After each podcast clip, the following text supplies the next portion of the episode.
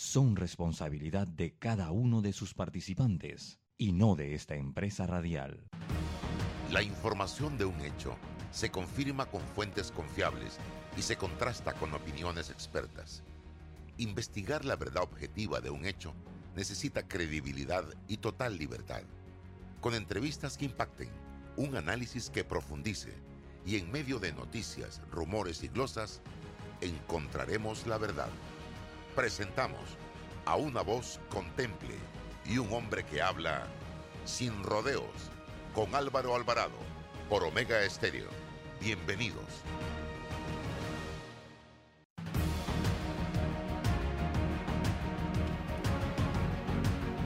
¿Qué tal amigos oyentes?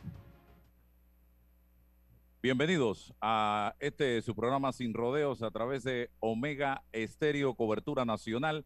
También lo pueden ver a través de eh, nuestra plataforma de Instagram en live.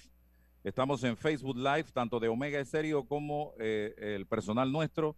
Y el programa se graba y a partir de las 10 eh, de la mañana se cuelga en nuestro canal de YouTube para que usted pueda verlo con video completito. Hoy estaremos dedicando tiempo a conversar con el magistrado del Tribunal de Cuentas, eh, Alberto Cigarruista, un hombre mm, con una trayectoria eh, como político, como magistrado de la Corte Suprema de Justicia, ahora como magistrado en el Tribunal de Cuentas y también tiene un sombrero que es el de santeño. Y ahora yo estoy en desventaja. Tengo dos santeños, yo un herrerano. Así que vamos a ver qué pasa. Don César Ruilova también, oriundo de la Villa de los Santos. Don César. buenos días, buenos días Álvaro. Buenos días magistrado y paisano. La diferencia es que yo soy villano pero con B alta, no ser magistrado. ¿no? Porque ahora hay una, todos unos conceptos, villano con V, que puede ser de la villa, o villasoletano, bueno, se han ido inventando algunas cosas. Yo siempre digo que villano con B alta, de lo bueno, pues, como es el magistrado. Bien, nada más que se ríe, don Tito Cigarruista. Oiga, gracias por estar acá con nosotros. Siempre que tenemos la oportunidad de conversar, eh, antes de conversar con el señor, tengo que cumplir con lo que hacen posible este programa. Practica el autocuidado y la corresponsabilidad antes y después de tocar alguna superficie de contacto en las estaciones y trenes. Recuerda utilizar gel alcoholado o alcohol al llegar a tu destino. Lávate las manos con agua y jabón. Sigue la guía de autocuidado del Metro de Panamá que ahora tiene una interesantísima campaña donde le pide a los usuarios del metro guardar silencio. Esa es otra fórmula y muy buena y que ha dado muy buenos resultados en el mundo, manteniendo el silencio, la boca cerrada usted también tiene un mecanismo de controlar el virus. Dicen que en boca cerrada no entra qué, eh, César. Virus, virus, virus.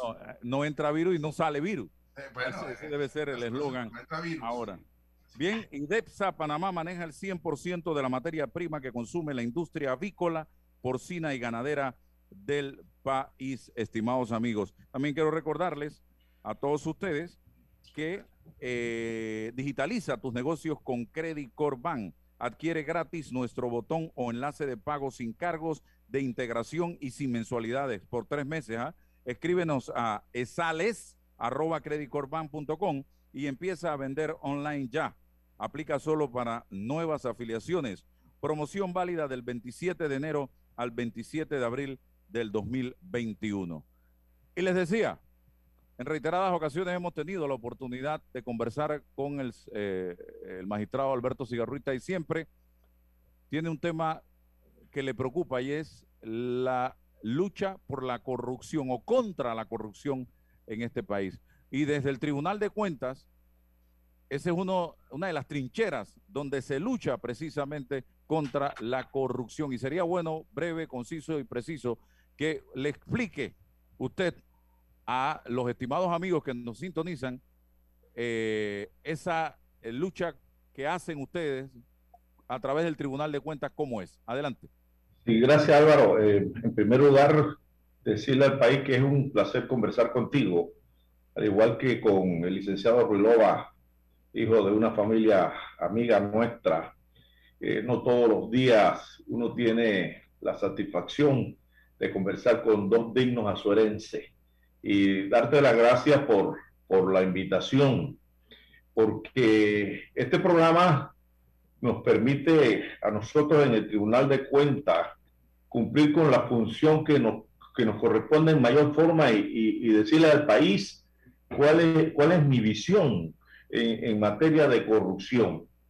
Yo le, yo le he estado diciéndole permanentemente a los funcionarios del Tribunal de Cuentas que esta institución tiene que ser la mejor del país, tiene que ser mejor que el Canal de Panamá, que la autoridad del Canal de Panamá, porque de nada nos sirve que el Canal de Panamá sea eficiente, que el Canal de Panamá produzca mucho dinero si la plata nos la robamos los panameños y no llega al presupuesto nacional para la satisfacción de nuestros indígenas, de nuestros campesinos, de nuestros negros de la periferia, que son los más pobres de la República. Ahí es donde está el daño de la corrupción. La corrupción se la lleva a los que más tienen, o los que medianamente tienen, y, afecta a los más pobres y a los más necesitados de Panamá. Entonces siempre le he estado diciéndole a los nuestros, tenemos que llegar al trabajo con puntualidad, tenemos que trabajar con responsabilidad, tenemos que trabajar a ser los más serios, los más moralistas, los más honestos, porque uno para castigar a los demás, para sancionar a los demás, uno necesita en primer lugar tener moral, la fuerza moral. Y le he dicho a, los funcionarios nuestros que lo más importante para el Tribunal de Cuentas de la República de Panamá en esa lucha contra la corrupción no es quitarle a una persona el automóvil, la finca, la cuenta bancaria, el apartamento, la casa, porque eso crea, eso crea problema social que el, que el fin nuestro es el mensaje y por eso te agradezco que, el, que, que, nos da la oportunidad que el país sepa que nosotros existimos, qué es lo que hacemos y que la corrupción no paga, porque la corrupción no paga. Imagínate Álvaro, imagínese César, que en, esto, en estos momentos, hoy día, hoy día, nosotros tenemos 432 cuentas secuestradas. Bienes inmuebles, finca, tenemos 501 bienes muebles 148, certificado de garantía 12 y vehículos tenemos 799 automóviles secuestrados. De gente que le roba al país y todo eso que te, que te he leído asciende a un monto cautelado por el orden de 35 millones de dólares. Pero, pero la lesión que nosotros tenemos en estos momentos que investigar anda por el orden de los 278 millones de dólares, 278.9 millones de dólares que malos panameños le han robado al país o que por negligencia, por negligencia le causan un perjuicio al Estado panameño. Por ejemplo, tenemos casos del Seguro Social que alquilaron en las tablas, provincia de Los Santos, un edificio pagaban 13.990 dólares mensuales y lo tuvieron desocupado durante tres años, pagando al dueño del edificio el alquiler mensual y nadie se mudaba. Entonces, la ley nuestra 67 de 2008 eh, sanciona y castiga no solamente el, dolo. Yo, Alberto Cigarruita, que me robo un combustible del MIDA en la provincia de Los Santos, que sé que estoy en mis sano juicio cometiendo un delito, pero a través ocasionando una lesión patrimonial al país, yo sé que eso es dolo, pero también por culpa, por negligencia, se, se sanciona la culpa y la negligencia. El funcionario público que envía a uno de sus funcionarios a hacer una diligencia, a llevar a sus niños a la escuela, cuando el carro, el automóvil del Estado no es para eso y en ese momento alguien lo denuncia. Bueno, se abre una investigación o colisiona el carro, se vuelca con el carro. Todo eso se sanciona desde el dolo hasta la culpa. ¿Cómo funciona, para que sepa el país, el Tribunal de Cuentas? Bueno, alguien denuncia, alguien denuncia, aquí tenemos maestros, aquí tenemos médicos, aquí tenemos profesores universitarios, aquí tenemos grandes, grandes, eh, grandes eh, eh, empresarios del país, profesores universitarios porque usted no puede trabajar dos veces con el mismo horario. Tenemos, tenemos profesores universitarios que trabajan en la universidad tiempo completo y, trabajan en colegios secundarios tiempo completo. Eso, eso no se puede, porque usted no es Dios, usted no puede estar en dos partes al mismo tiempo. En una de las partes usted está cobrando sin trabajar. Entonces, o, simple y sencillamente la maestra que sale preñada, como decía un buen santeño, se va de licencia, viene una nueva maestra, tiene su bebé, la maestra anterior, regresa a la maestra titular, regresa a su trabajo y la que se va sigue cobrando. O el que cobra 120 para los 65 y también cobra la pensión de viudez de la Caja del Seguro Social. Entonces es un sinnúmero de conducta que, que sanciona la ley. ¿Cómo, ¿Cómo funciona el proceso?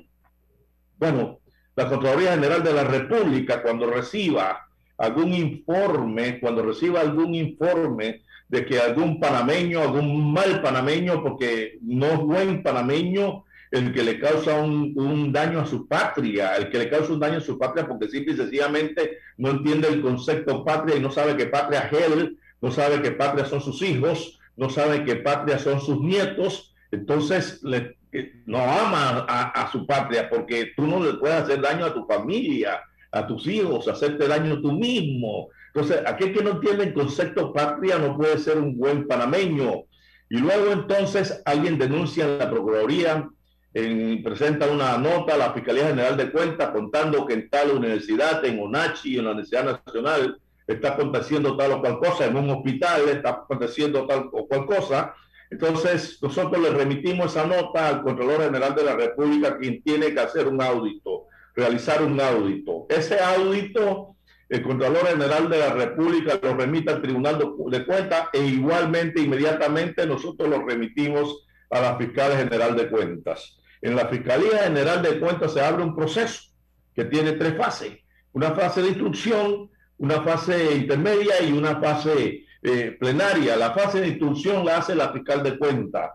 Lo llama usted, le toma declaración, le toma declaración, eh, no es indagatoria porque no estamos en materia penal, le toma declaración, le pregunta respecto de, de la denuncia que ha hecho, la, del audito que ha hecho el Contralor General de la República. Si no hay audito, Álvaro, no hay proceso. Tiene que haber un audito. El proceso patrimonial inicia la Contraloría General de la República. Bueno, la fiscal tiene cuatro meses y el investigado es uno, seis meses y el investigado son dos, para instruir el proceso. Lo remite al Tribunal de Cuentas. Nosotros acá llamamos a juicio, no secuestramos, secuestramos, secuestramos la cuenta bancaria, secuestramos el apartamento, secuestramos la finca, secuestramos el ganado, los automóviles, las prendas que tienen en la caída del Banco Nacional, en fin, te secuestramos. Y luego entonces eh, hay una fase de audiencia donde el abogado tiene dos coyunturas, o pide el proceso por la vía escrita o se va a una audiencia muy parecida a la audiencia penal, se va a una audiencia y finalmente el Tribunal de Cuentas es el que decide si usted es culpable o usted es inocente, si te condena o te sueldo. Eh. Pero aquí vienen una serie de problemas. El Tribunal de Cuentas tiene jurisdicción a nivel nacional, no tiene tribunal en las provincias la jurisdicción nuestra, porque no hay tribunal de circuito ni tribunal superior, la jurisdicción nuestra a nivel nacional, por lo tanto aquí no existe recurso de apelación. La jurisdicción patrimonial no existe recurso de apelación porque no tenemos superior jerárquico. Sin embargo, cuando el legislador patrio hizo la norma jurídica, se equivocó porque no permitió recurso de apelación precisamente porque no hay superior jerárquico pero sí permitió que se pueda la sentencia de mandar a la sala tercera de la Corte Suprema de Justicia, pero resulta que la función nuestra no es administrativa, es un acto jurisdiccional y por lo tanto no tiene por qué ir en, recurrirse a la sala tercera de los contenciosos administrativos, estamos hablando de un acto jurisdiccional. Y por otro lado se cometió un error porque la sentencia tiene que ser declinada a la Dirección General de Ingresos que es la que hace el, el, el, secuestro a embargo y de embargo a remate. Y, en la Dirección General de Ingresos, tengo que decirlo con dolor en el alma, ahora el nuevo director de hoy día pareciera tener algo de ímpetu en querer hacer las cosas bien, pero para atrás, para atrás, la Dirección General de Ingresos no ha funcionado. Hemos hablado con los directores de la Dirección General de Ingresos y le hemos dicho, oiga, terminen el trabajo porque la sentencia nuestra se ejecuta en la DGI, la Dirección General de Ingresos, y no la están ejecutando, lo cual es lamentable. Imagínate, como te dije hace un momento, que nosotros tenemos 432 cuentas bancarias secuestradas de las cuales muchas ya están declinadas a la Dirección General de Ingresos para que mandan a solicitar a los bancos los dineros y, no lo hacen. La Dirección General de Ingresos no ha estado haciendo su trabajo. Tenemos, tenemos 501 fincas secuestradas, de las cuales muchas ya han sido destinadas a la Dirección General de Ingresos y no se ha hecho un solo remate. Tenemos 799, 799 vehículos, pregúntame dónde están. No sabemos dónde están, porque la Dirección General de Ingresos para atrás no ha hecho su trabajo.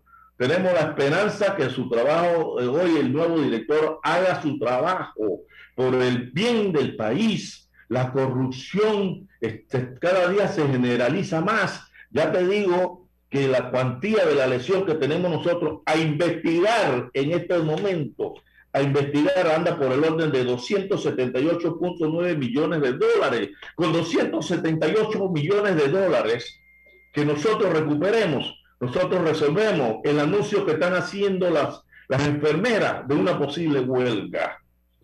Con 278 millones de dólares que le roban los panameños al país, cuántas vacunas de COVID contra el COVID nosotros pudiéramos comprar a la República de Panamá, cuántas escuelas no pudiéramos resolver, cuántos niños pobres dándole una beca para que vayan a estudiar a las universidades, pudiéramos sacarlo nosotros del ostracismo económico. Entonces, tiene que haber una responsabilidad de tanto de la Fiscalía General de Cuentas, que yo siento que está haciendo su trabajo, el Tribunal de Cuentas, que yo siento que está haciendo su trabajo, la Dirección General de Ingresos, que no ha hecho su trabajo y que tenemos esperanza que el nuevo director entienda que tenemos que atacar la corrupción, que la corrupción no genera bienestar, generará bienestar familiar si acaso no terminas en la cárcel, pero que no podemos seguir con un país sumido eh, en la corrupción. Entonces en eso estamos. No sé si es que la Dirección General de Ingresos le presta más mérito a, la materia tributaria, porque ellos también son los cobradores del secuestro, de, perdón, de los cobradores de los impuestos, la materia tributaria, ellos también tienen procesos tributarios, pero han, han, le han dado prelación al proceso tributario y han mantenido en el abismo la ejecución de la sentencia. Y las sentencias prescriben a los 10 años. Entonces, ustedes no meten preso a nadie, evidentemente. No, no. Nosotros, de, de, una falta que cometa cada panameño por dolo, por culpa, surgen dos procesos. Un proceso penal, donde se te va a investigar a ver si vas privado de la libertad o no, como decimos los panameños, preso, y luego entonces se deriva ese mismo audito a la jurisdicción patrimonial. Lo nuestro es cobrar, cobrar, cobrar, rescatar lo que le robaste al país. Estamos fortaleciendo, tenemos un proyecto de ley en estos momentos en conversación con la Fiscalía de Cuentas, conversación con la Dirección General de Ingresos, para ver si la Dirección General de Ingresos nos da el proceso a nosotros al Tribunal de Cuentas para nosotros hacer la ejecución de la sentencia, o sea, nosotros iniciar el proceso en la jurisdicción de cuentas y la, y la misma jurisdicción de cuentas que termine eh, el proceso, porque yo fui abogado litigante. Antes de ser diputado la primera vez, yo fui abogado litigante por 15 años y sé perfectamente bien que no hay nada más tedioso para un abogado que terminar un proceso que inició otro abogado. Entonces me pongo en el prisma de la Dirección General de Ingresos, hay procesos en el Tribunal de Cuentas que tienen 40, 40 tomos, entonces un abogado en la Dirección General de Ingresos tener que digerir 40 tomos y es quizás esa, esa, esa conducta lo que permite que, que la Dirección General de Ingresos, que no justifica, que no justifica, pero que permite que la Dirección de Ingresos no tenga el ímpetu adecuado para producir la ejecución de la sentencia. ¿Por qué hay que hacerlo? ¿Por qué hay que hacerlo? porque lo importante es el mensaje. Reitero lo que dije hace un momento, el mensaje, más que quitarle lo viene al ciudadano panameño, en cuyo caso también lo que vamos a producir es un problema social. Te quitamos el apartamento, pues los niños dónde van a vivir, te, quitamos la cuenta, te quitamos la cuenta de qué va, cómo vas a pagar la casa, crea un problema social, pero tú te lo buscaste. Para nosotros es muy importante el mensaje, que la gente en la provincia de Los Santos sabe que si Tito Cigarruita, Alberto Cigarruita está robando y le secuestran su casa en Los Santos, se enteren que el Tribunal de Cuentas está tratando de rescatar lo que Alberto Cigarruta le robó al país. Y los vecinos tendrán que decir a sus hijos, oye, no le robes al país, actúa con diligencia, no seas negligente. Mira lo que le pasó a Tito, le llevaron la casa. Mira lo que le pasó a Tito, le quitaron el automóvil. Entonces, eso es lo que necesitamos, el mensaje, y por eso te doy las gracias a, usted, a, César que está en pantalla, les doy las gracias porque nosotros necesitamos mandar, actuar con eficiencia, actuar con responsabilidad, actuar con moral, con firmeza, con firmeza y mandar al mensaje al país que sepan los panameños que los actos delincuenciales en contra del Estado panameño, para no decir los privados, tienen consecuencias. César eh, magistrado, eh, por supuesto que hay que, hay que eh, separar y dividir en, estas, en circunstancias un acto eminentemente intencional, un acto doloso y el asunto de la negligencia o la culpa. A mí me preocupa mucho en la burocracia del Estado el problema de la culpa, de la negligencia, porque hay varios factores que pueden jugar sobre ese tema. Un tema de educación, de pericia, de información, aunque no lo exime, pero lo pudiésemos evitar. Y un tema de la propia estabilidad del servidor público. Un día está aquí, ya por otras cuestiones políticas no está, y no tenemos un servidor público de carrera eh, informado. Y el problema de la ética. ¿Cómo, cómo, ¿Cómo hacer desde la educación para que para, para informarle a ese servidor de, algunas cosas, código de ética, eh, o sea, sí, porque el sistema de control formal del Tribunal de Cuentas, de la Fiscalía de Cuentas, de la Contraloría, todo está muy bien, pero ¿cómo evitamos el acto negligente? ¿Cómo pudiésemos evitar el acto negligente? Que creo que por ahí, pudiésemos también trabajar, sancionar el acto doloso, sancionar el acto negligente, pero poder evitarlo con educación al funcionario. Sí, licenciado, con mucho gusto. Y, muy interesante la pregunta, por supuesto. Esto, déjeme decirle lo siguiente. Nosotros en el Tribunal de Cuentas, para castigar un acto de, negligencia, primero tenemos que ser diligentes nosotros. Nosotros tenemos que ser diligentes. Aquí nosotros en el Tribunal de Cuentas, el funcionario público que, debe entrar a las 8 de la mañana a trabajar y llega a las 10, nosotros le mandamos a descontar. No cobra esas dos horas, porque viene la pregunta, ¿por qué vas a cobrar esas dos horas si tú has sido negligente en llegar temprano? Y si en la empresa privada no cobra de 8 a 10, ¿por qué en el Estado tienes que cobrar de 8 a 10 si no vienes a trabajar temprano? Nosotros en el Tribunal de Cuentas, si usted no viene a trabajar mañana, y no trae una excusa real y verdadera, material, que diga que estuviste en el médico, etcétera, etcétera, usted no cobra ese día porque te lo mandamos a descontar. ¿Y por qué hacemos esta conducta? Porque yo no puedo sentenciar a un ministro, a un jefe de recursos humanos de una institución, sentenciarlo a tener que reiterarle al país 120 mil dólares porque los funcionarios llegaban tarde, porque estaban embotellados, porque no iban a trabajar. Si yo hago lo mismo en el Tribunal de Cuentas, las vidas de moralidad, las vidas de moralidad no es de otra forma. Tú tienes que estar lleno de moral para poder sancionar a los demás. Viene la pregunta, ¿cómo, cómo ese funcionario salva su negligencia? Hombre, con pericia, con inteligencia. Si yo soy jefe de recursos humanos del Ministerio de Vivienda, por ejemplo, y un funcionario está llegando tarde todos los días, yo debo inteligentemente mandarle una nota al señor ministro y decirle, señor ministro, Alberto Cigarruita llega todos los días a las 10. Señor ministro, Alberto Cigarruita no viene a trabajar los jueves. Entonces yo salvo mi responsabilidad. Ahí yo salvo con responsabilidad. Con mis propios actos yo salvo mi responsabilidad. Estamos estudiando, ya les digo, el caso de las tablas, caja de seguro social, que alquiló un edificio para trasladar las instalaciones de las tablas hace tres años atrás.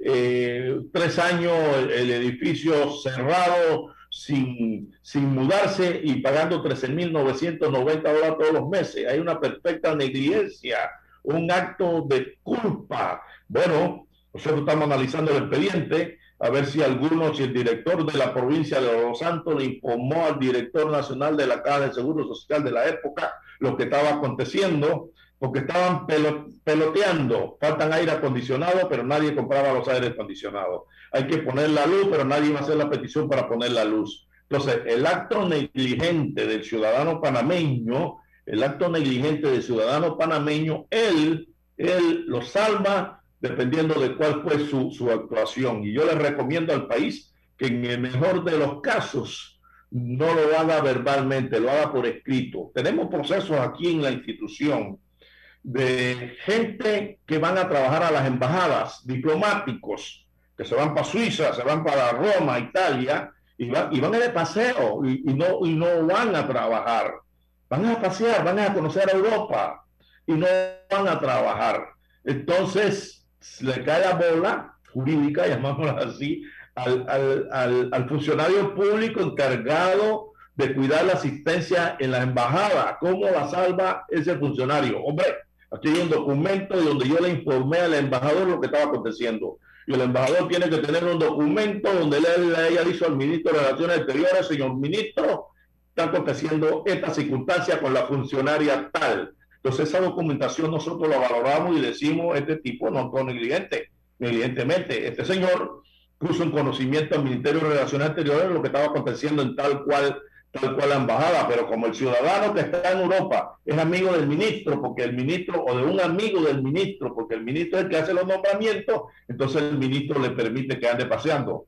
Entonces usted salva su responsabilidad con, con sus actos y preferentemente por escrito para que le quede constancia que usted sí fue eficiente, que la persona negligente y que le cobremos a ella y al, y al, ministro, porque el ministro, a pesar de que se le puso en conocimiento el acto negligente, no actuó en defensa de los intereses del país.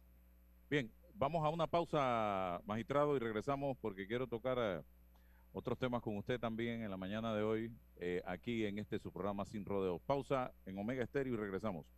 Déjate llevar por la frescura del pollo melo, panameño como tú. Déjate llevar por la frescura del pollo melo. Variedad y calidad. Melo. Frescura de altos estándares. Sí, la calidad es una promesa para llevarte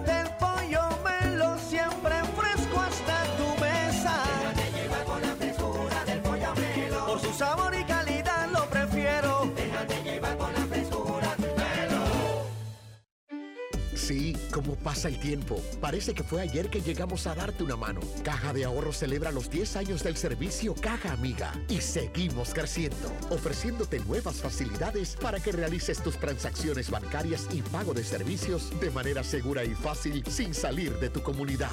Caja Amiga, celebrando 10 años más cerca de ti. Tu caja amiga, misma caja, pero más cerca. Caja de Ahorros, el banco de la familia panameña. Me levanto bien tempranito, yes, agradecida por trabajar con Dios en una de las mejores compañías. Alright, número uno en Latinoamérica.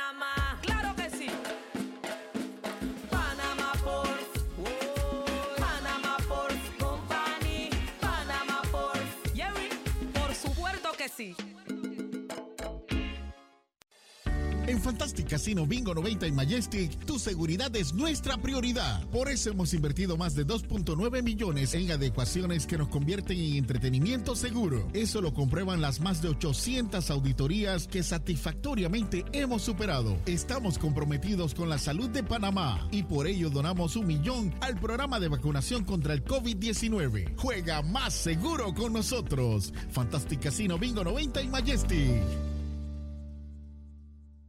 Bueno, me voy a comer con una estrella. Espérate, ¿y tu esposa sabe? Claro, ella sabe que la estrella del sabor es American Star. Y por eso en la casa comemos delicioso. American Star, el tasajo, jamón, chorizos y embutidos más suaves, económicos y con el sabor que le gusta a todos. ¡Oh! ¿Me invitas a conocer esa estrella? Busca la estrella roja y azul American Star, la estrella de tu cocina. Estamos de vuelta.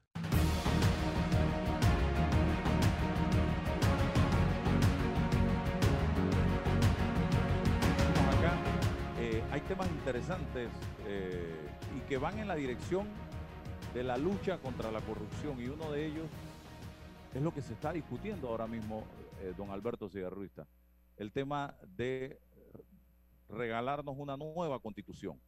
Ese es un tema institucional, un tema de país. ¿Qué piensa Alberto Cigarruista de las opciones que tenemos, constitucionalmente hablando, eh, para modificar la constitución o hacer una nueva constitución? Eh, buena pregunta, Álvaro. Voy a tratar de ser lo menos político posible. Lo menos político posible porque no me lo permite la ley eh, opinar eh, al respecto de, de temas políticos, pero este es un tema nacional, no es un tema político, es un tema nacional. Hay que hacer una nueva constitución, Álvaro. Hay que hacer una nueva constitución. Hay que hacer una nueva constitución y yo comparto el criterio de la constituyente.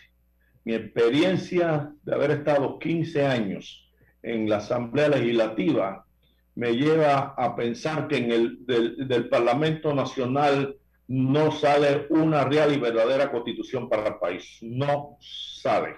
Porque en el Parlamento Nacional hay gente que llega al Parlamento Nacional con muy buenas intenciones, pensando, de, eh, pensando en el país, que nos conformamos o se conforman con el salario, y hay otros que utilizan la política para hacer negocios y para hacer dinero y para enriquecerse.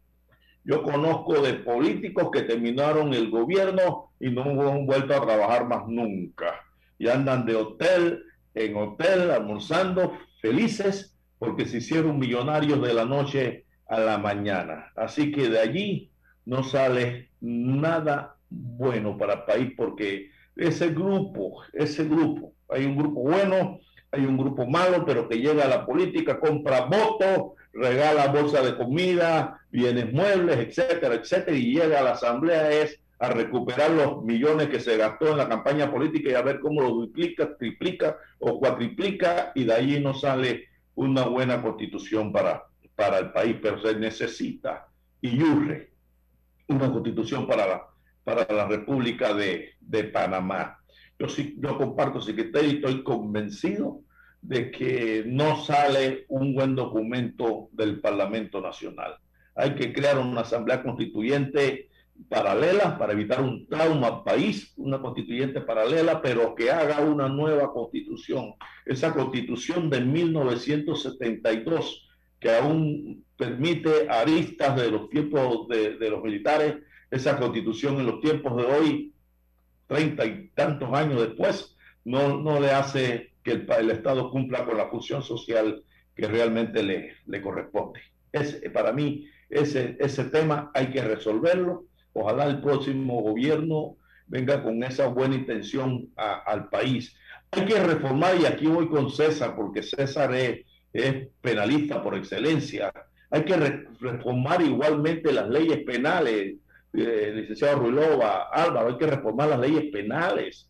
Eh, mira cómo se está dando aquí el, el asesinato por, por, por, por encargo.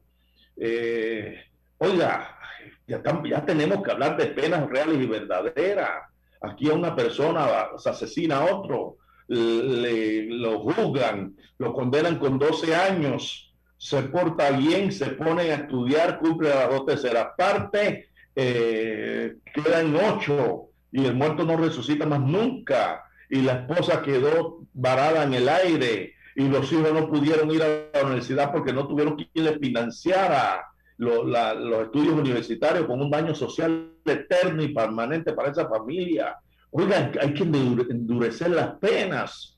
¿Cómo que yo le robo al Estado panameño y a mí lo que, lo que me coloca, si es que me condena, porque casi nunca condenan a lo que le roban al Estado panameño, es una, una migaja de pena? Ocho años, una rebaja de pena, un cambio de, de medida por arresto domiciliario, etcétera, etcétera. Un país de juguete, un país de- de- de papel. Entonces nosotros necesitamos fortalecer las penas, mandarle un mensaje al país que el que delinque, bien sea un delito grave, peculado, violación, eh, homicidio, va a ser objeto de 40, 50, 75 años. ¿Hasta cuándo vamos a tener un, país que pareciera un país de, papel? Pero yo siento que la clase política en ese sentido le, fal- le falla a la República. La clase política siento yo que piensa que entre menos me meto con la gente, eh, más posibilidad hay de que yo me pueda reelegir. Si yo me meto mucho con la gente, entonces mm, no me voy a no se van a reelegir los nuestros. Cuando el asunto es al revés, cuando Todo lo vende un buen mensaje, cuando usted manda un buen mensaje de que usted quiere hacer patria, que usted quiere ese país, hubiese posibilidad de reelegirse. Mira que no se ha reelecto nadie en Panamá desde 1990 porque todos vienen con la misma meta. No me meto con la gente, no toco un código penal, eh, no hago tal cosa, no endurezco las penas, no cambio el sistema. El sistema hay que cambiarlo. El sistema judicial de que la Asamblea juzga a la Corte, la Corte juzga a la Asamblea, el sistema hay que cambiarlo. Hay que analizar si la condena a un diputado debe seguir siendo calificada o no debe seguir siendo calificada. Tenemos que sentarnos a pensar quién va a juzgar al diputado, quién va a investigar al diputado, quién va a juzgar a, los magistrados de la Corte, quién va a investigar al juzgado, a, a los magistrados de la Corte, quién lo va a investigar. ¿Será el Ministerio Público o no será el Ministerio Público? ¿Crearemos una institución especial? Bueno, hay que sentarse. Hay que sentarse a resolver estos problemas. Pero gobiernos van, gobiernos vienen y no tocan, et- no tocan estos temas. Y esos son los temas que van a ser país. Esos van a ser los temas que van a ser país. Si yo me robo los dineros del Estado panameño y yo sé que lo que me viene son 25 años, la gente de la villa, los otros que se dieron cuenta que Alberto Cigarruita le, lo condenaron a 25 años de cárcel, van a tener que pensar en si van a hacer lo mismo que hizo Tito o no van a hacer lo mismo que hizo Tito Cigarruita. El mensaje, el mensaje lo que necesitamos al país, el mensaje de que la corrupción no paga, que la corrupción tiene consecuencias. Entonces, reformas constitucionales, no, constitución nueva para el país, hecha por notables y con el mecanismo constitucional, porque tampoco se trata de golpear la constitución, ni ni tampoco se trata de tumbar a Nito Cortizo, ni tampoco se debe tratar de cerrar el Parlamento Nacional, porque los que están allí, buenos o malos, fueron electos por el pueblo panameño. Pero sí una constitución nueva, sin trauma político de ninguna clase, porque un trauma político también afecta y también produce un trauma económico. Esa es mi visión al respecto, Álvaro. César. conversar con, con el magistrado cigarruista no, no- nos permite, eh, de verdad que nos faltaría mucho tiempo porque eh, aparte de su bagaje jurídico, eh, es un- ha sido, es un actor institucional y político de la República de los últimos 30 años de la vida eh, política del país. Y, y- y recuerdo, yo muy joven, eh, eh, la- la- las primeras dinámicas de- del magistrado eh, candidato a legislador en, en nuestro circuito 7-2. Yo todavía no, no, no llegaba a la mayoría de edad. Eh, pero eh, cuando llega el magistrado cierruista a, a la asamblea en 1990, magistrado, eh, en, ese, en ese primer periodo del presidente Endara se genera la posibilidad de una refundación del Estado, de, de- de poder cambiar la constitución y, y sería un tema de- para otro programa, pero, pero allí hubo una oportunidad. Eh, quizá usted maneja a profundidad y al detalle por qué no se dio, por qué no se dio en ese espacio. Eh, eso, una, eso es una- un, un elemento. Lo otro es que quizás hemos ido sí reformando por lo menos en la justicia penal con penas más altas. Eso hemos hecho en los últimos años, pero los actores, los que implementan el sistema, Ministerio Público y órgano judicial, no han estado a la altura de las circunstancias. Hay una figura de los acuerdos de pena, que es el que está resolviendo esto. O sea, eh, bueno, vamos a sentarnos a ver cómo transamos en el buen sentido de la palabra una condena que eh, funcione para el sistema, para la estadística del sistema, pero no corresponde a la realidad del hecho criminal, a la respuesta del sistema de control penal, y eso tenemos que revisarlo. Em, el otro tema también tiene que ver con los procesos especiales. Aquí, Álvaro, y hemos tenido invitados que hemos podido conversar sobre los procesos especiales a los diputados. De hecho, quería también preguntarle, lo conozco la respuesta, pero para el público, si el Tribunal de Cuentas tiene o no competencia para investigar patrimonialmente a un diputado de la República. Eh, eh, es importante qué ocurre y quién lo investiga y, y, cómo se procesa en ese sentido. Bueno, las tareas son muchas, magistrado, eh, las expectativas son muchas. siempre, yo, yo soy de la tesis, yo soy de la tesis y aquí la he defendido, que el poder constituido ha monopolizado, ha controlado, ha regulado y ha limitado al poder constituyente históricamente. Ese poder constituido no permite, no quiere, bajo ningún concepto, que el poder constituido originario o paralelo se haga de una competencia para debatir la constitución o una nueva constitución del país. No lo ha hecho y si bien desde el 2004 tenemos una fórmula de una paralela, una, una constituyente paralela, no ha sido, es un adefesio constitucional, porque las limitaciones que allí se le establecieron, así casi imposible la activación de ese eh, mecanismo. Y yo estoy por pensar que en ese debate, ahora que se han incorporado dos partidos de oposición, se puede presionar desde la misma Asamblea Nacional con esos dos partidos y los independientes al partido en mayoría para que ahí se genere un debate y pueda o no surgir la iniciativa del 314 que sea los dos tercios de la Asamblea. Por lo menos el debate. Quizás no lo vamos a lograr, pero eso es lo que tenemos que activar el debate. No sé si entré mucho en política, magistrado, pero usted ha sido un actor desde la historia de eh, los acontecimientos del país. Sí, sí, gracias César. La, la constitución establece la forma de la propia forma de, ella misma, ella misma establece la propia forma de cómo ser modificada y crea la constituyente paralela como método de reforma constitucional. Pero, pero, si fuese un presidente, el de ahora, el, de, el que venga después, el otro, el otro, etcétera, con intenciones de querer modernizar el Estado panameño, de querer ajustar la, la, normativa jurídica constitucional, se puede hacer un referéndum.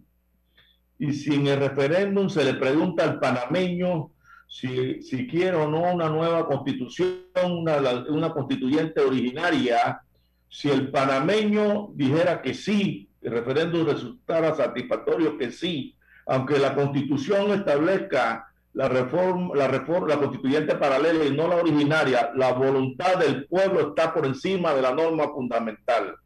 ¿La ves, César? Sí, la voluntad del pueblo está por encima de la norma fundamental. Si en un referendo sale a reflejar que sí, que el panameño quiere una asamblea constituyente, una, una asamblea constituyente originaria para modernizar el Estado, ajustar la conducta social de, de los panameños. Allí la veo yo en primer lugar, ¿no? En el caso de los diputados, la pregunta que me haces en el caso de los diputados, cuando yo llegué al Tribunal de Cuentas, me pude percatar que cuando llegaba aquí a, al, al, al, Tribunal de Cuentas un caso, un proceso que de alguna forma involucrara a un diputado, el, la, el Tribunal de Cuentas eh, recurría al tema del fuero electoral y decía que no podía investigar al diputado porque el diputado tenía fuero electoral. Ya había casos aquí, procesos aquí. Reuní a los magistrados de la época y le dije, mira, este, proceso ha sido un proceso equivocado. El, el, fiscal, los diputados tienen fuero electoral, pero no tienen fuero patrimonial. que es otra cosa. El fuero electoral es para aspectos de elecciones. Y aquí nosotros, nosotros estamos investigando y procesos penales y procesos y procesos eh, policiales. Entonces, dijimos, a partir de ese momento, hablé también con los magistrados del Tribunal Electoral y les comenté el tema, les dije, los diputados tienen fuero electoral, más no fuero patrimonial y no tienen por qué tenerlo, porque cuando se hizo esa reforma que le dio los fueros al diputado, todavía la jurisdicción de cuenta no existía. No existía. Por lo tanto, como la norma no tiene efecto retroactivo, no la alberga, no la cubre. Entonces me hablé con los magistrados del Tribunal de Cuentas y me dijeron, mira, Tito, tú tienes toda la razón, tú tienes toda la razón, nos hemos caído nosotros en esto. Y en el próximo caso contra un diputado, los magistrados del Tribunal Electoral se pronunciaron y, y dijeron, no, los diputados no tienen fuero patrimonial. Entonces, el, di- el diputado concurrió a la Corte Suprema de Justicia y, a mi juicio, la Corte Suprema de de Justicia dictó un fallo regular, llamémosle así, regular. Eh, bueno, bueno porque dijo sí, los diputados no tienen fuero patrimonial, el fuero electoral no cubre la jurisdicción patrimonial, pero dijeron, pero en caso de secuestro, tenemos que pedir la autorización a la Corte Suprema de Justicia. O sea, los podemos investigar a los diputados. Nosotros los podemos investigar a los diputados como estamos investigando algunos casos de diputados tenemos aquí en el Tribunal de Cuentas, pero para efecto de, de secuestrarlos nos dieron el mismo tratamiento que le dan a los jueces de circuito civil, que para poder secuestrar a un diputado tienen que pedir autorización al Pleno de la Corte Suprema de Justicia. Yo creo que ahí se equivocó la Corte Suprema de Justicia. Yo creo que la Corte Suprema de Justicia allí buscó fue eh, eh, mantener poder, mantener el poder por aquella norma de que tú me juzgas, yo te juzgo. Y mientras más poder tengo, tiene la Corte en, esta materia, mejor, porque es que hay, eh, en esa de que la Corte juzga a los diputados, los diputados juzgan a la Corte, los diputados salen ganando, porque lo- la Corte actúa en poder actuar en pleno derecho. El diputado actúa políticamente, en derecho y políticamente, actúa el diputado. El diputado no pierde la razón política nunca en su miramiento de jugar. Entonces, allí yo creo que la Corte se rogó poder diciéndonos a nosotros, sí, pueden investigar, pero para secuestrarlo necesitan autorización nuestra. Entonces la Corte se roga allí poder. Ma- Magistrado, si, si ese caso específico ya está cerrado, clausurado, ¿tendríamos acceso a esa sentencia de la Corte? Sí, sí, con gusto. Con gusto. Cuando lo estime, cuando lo estime pertinente, con mucho gusto. Los procesos de, de nosotros son, son públicos. Magnífico. Y un- una, una, nada más una reserva. eh, eh, Usted mencionó que en su andar conoce a políticos que se han hecho millonarios de la noche a la mañana. Bueno, yo conozco algunos que se hicieron millonarios solo en la noche. Le bastó la noche nada más. Ustedes tienen una noche. Yo tengo Mira, Álvaro, hay un tema, hay un tema que tenemos que resolver, que tenemos que resolver. Nosotros aquí en el Tribunal de Cuentas, si mal no recuerdo, tenemos 88 casos contra juntas comunales. Son un desastre. Tenemos casos de juntas comunales, 7 millones de dólares, 8 millones de dólares, 12 millones de dólares procesos abiertos por 8, 10, 12 millones de dólares, 5 millones de dólares. Los representantes de corregimientos nuestros han estado repartiendo los dineros del país como el que reparte mangos. y muchos en componenda con diputados, Está clarito, está claro. porque utilizan esa plataforma para mover la plata de los panameños. Así es. Entonces hay que regular también las juntas comunales. Entonces, eh, en ese manejar los dineros del país, decía, los reparten como reparte mango. Llega Álvaro y pide 300 dólares para los lentes. El representante de corregimiento le gira el cheque a Álvaro de los 300 dólares para los lentes, pero Álvaro nunca le trae al representante de corregimiento una constancia de que en efecto compró los lentes o se lo llevó para, para el jardín de mi familia allá a Los Santos, que se llama bien en noviembre, a tomarse correrano con leche.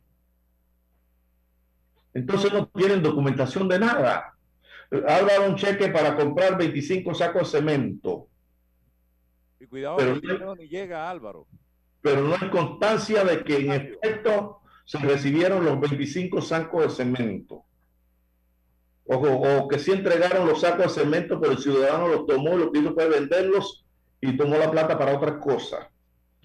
Entonces, hay que hacer una ley y decirle al representante de corregimiento, de la partida que te da el país, usted puede manejar un porcentaje X para salud en el corregimiento, un porcentaje X para deporte en el corregimiento, un porcentaje X para educación, un porcentaje X para ayuda, para ayuda social. Porque esos dineros son del país. Ese dinero, esos dineros son de nosotros los panameños. Y tú no puedes permitir que una estructura política reparta el dinero como le da la gana, como, como aspira, eh, lo reparte como le da la gana, lo, lo gasta en lo, que, en lo que le da la gana. Entonces, cuando la Contraloría, por alguna forma u otra, le cae a la Junta Comunal y hace la investigación, no hay documento que justifique el gasto público de ninguna naturaleza. Entonces, tenemos casos aquí que yo no sé cómo los vamos a, a poder desarrollar. Eh, 400 personas llamadas a juicio, 300 personas, 280 personas, porque no tienen documentación de ninguna clase.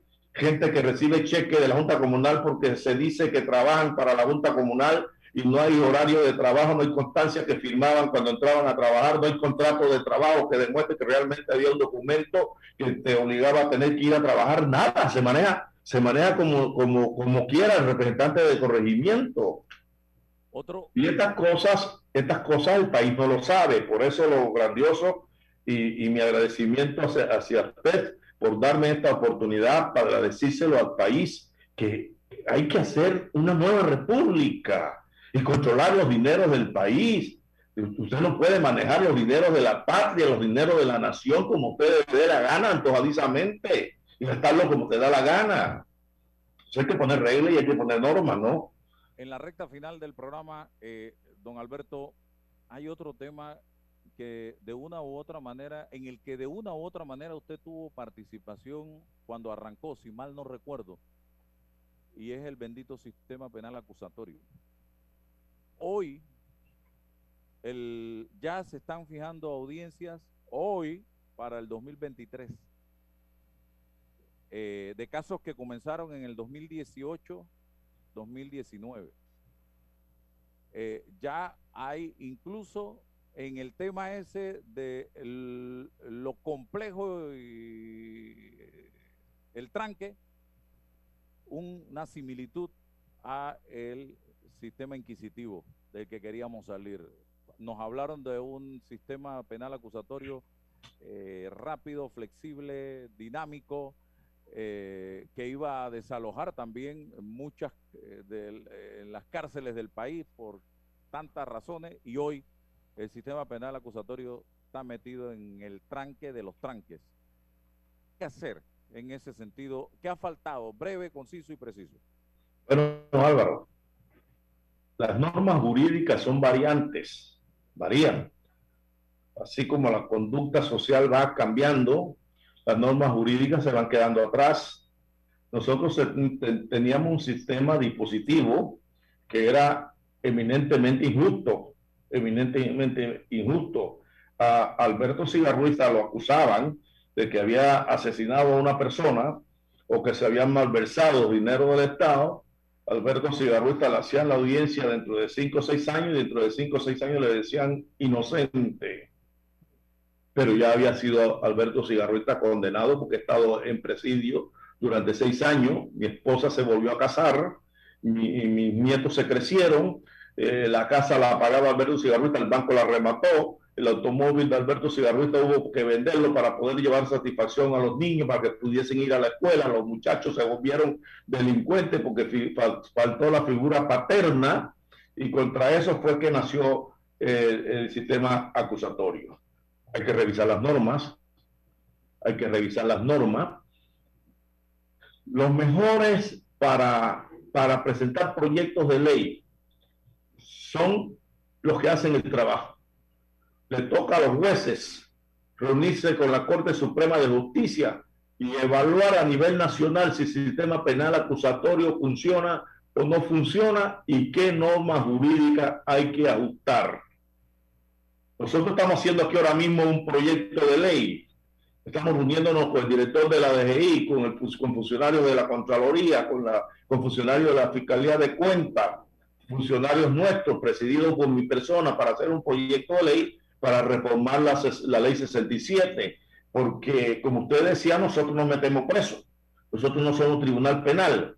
Y, pero nosotros necesitamos normas coercitivas, que yo llame a Álvaro que venga a declarar en estos momentos si Álvaro quiere venir, viene, y si no quiere venir, no viene. Pero necesito una norma para que si Álvaro no quiere venir a, declarar, poderlo conducir con la policía para que venga a declarar y acá, y acá en la declaración puede acogerse o no a la norma constitucional que le permite guardar silencio, si quiere, pues no declaro, pues, pero tiene que responder a la, a la, a la, a la autoridad. Asimismo, tiene que hacer la Corte Suprema de Justicia con su organismo.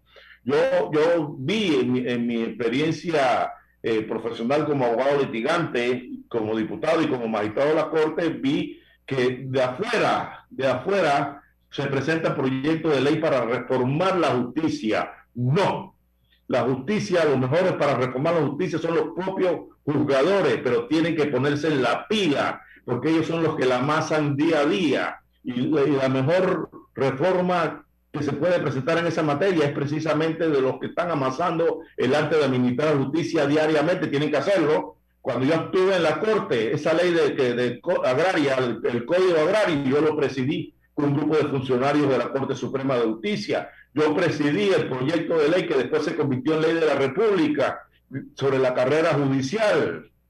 Entonces, los magistrados de la Corte tienen que ser servidores del país, servidores de la República y ocupar los puestos, sí, pero con envergadura de nación, de país. Y, y, y si el sistema penal acusatorio necesita ajustes, bueno, entonces hay que hacer los ajustes del caso. Bien, César, para concluir.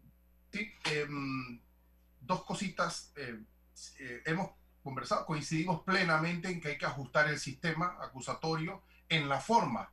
Creo que eh, en el fondo la filosofía del sistema llegó para resolver las, los desequilibrios que teníamos de un sistema inquisitivo que le daba a una de las partes un poder que no correspondía. Eso, eso se ha equilibrado. considero que hay excesos de audiencias orales, que es lo que está eh, atosigando eh, eh, la, el sistema de audiencias, pero eso se puede ajustar con reformas parlamentarias.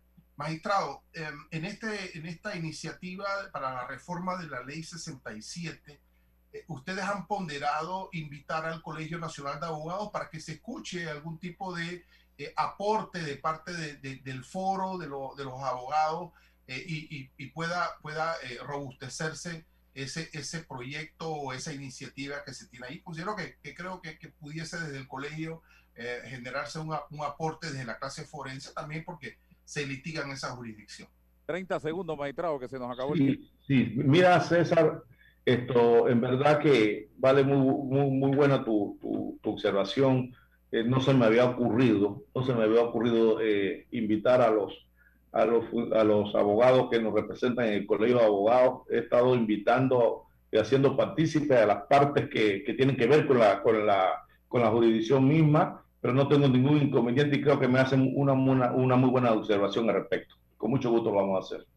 Quiero agradecer eh, en esta oportunidad al magistrado Alberto Cigarruista por habernos dado esta hora para conversar con el país acerca de temas importantísimos, conocer la visión de un hombre que ha estado en mucha actividad, tanto en política como en el órgano judicial, ahora en el Tribunal de Cuentas, un ciudadano de la nación. Así que le agradezco su gentileza y esto va a quedar grabado para cualquier persona que quiera ver la entrevista, con mucho gusto, en el canal de YouTube, en Instagram o en Facebook. Que tengan todos un excelente día. Bendiciones. Hasta pronto. Saludos, magistrado. La información de un hecho se confirma con fuentes confiables y se contrasta con opiniones expertas. Investigar la verdad objetiva de un hecho necesita credibilidad y total libertad. Con entrevistas que impacten, un análisis que profundice